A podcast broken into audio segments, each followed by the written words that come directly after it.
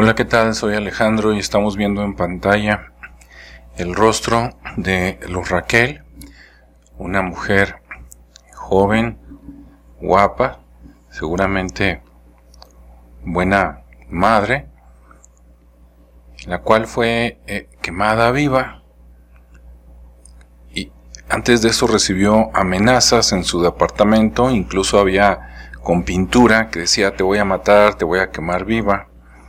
Ella fue, pidió apoyo a la policía de Zapopan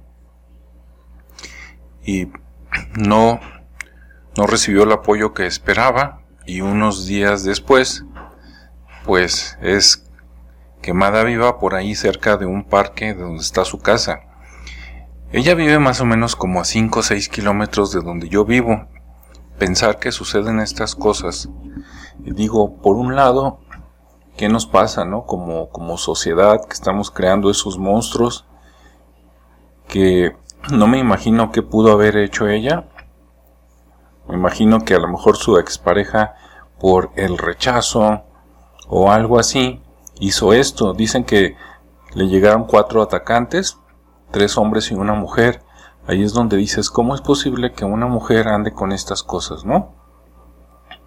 Y luego quieren que pensamos que todas las mujeres son eh, lindas y buenas. Y no, es igual la maldad en hombres que en mujeres. A lo mejor algún problema pasional, ¿sí? Algún problema que ahorita pues ya, ya no importa. Se queda un hijo de 11 años que tiene cierto nivel de autismo. Imagínense, a cargo de la abuela y con ayuda tal vez de una hermana. Y pues qué lástima, ¿no?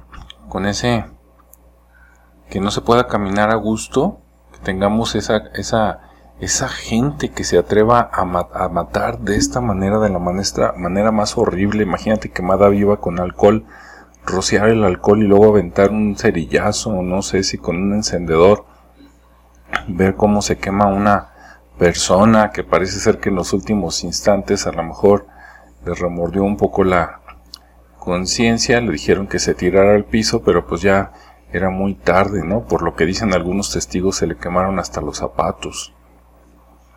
Y a los pocos días, llegaron primero los bomberos, después la trasladaron, no sé, a algún hospital y a los pocos días pues ahí murió, ¿no? No se pudo recuperar de esas quemadas.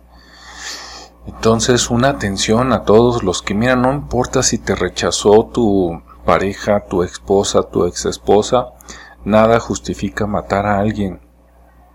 Lo único es defensa propia. Si es matar o morir, bueno, pues ahí yo creo que todos nos ponemos, nos defendemos en la medida de lo posible, pero en este caso, en este caso seguramente no era así y ella era y fue la víctima porque ella pidió ayuda y a la policía de Zapopan, hombre, pues si alguien va y pide ayuda con amenazas de muerte, si eso no es suficiente grave como para ayudarla, pues entonces ¿qué? Si nos amenazan la vida y no nos ayudan, entonces ¿qué? ¿Y qué está haciendo la policía entonces? ¿Cuidando la vialidad?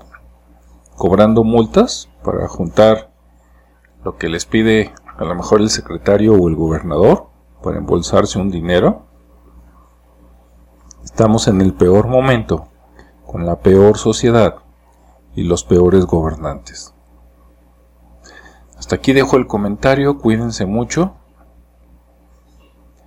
y pues a cuidarnos entre nosotros y a defendernos entre nosotros, porque a lo que se ve, afuera es la ley de la selva y quien debería de ayudarte no lo va a hacer, no le interesa. Cuídate, que tengas un buen día, cuídate a ti, a tu familia.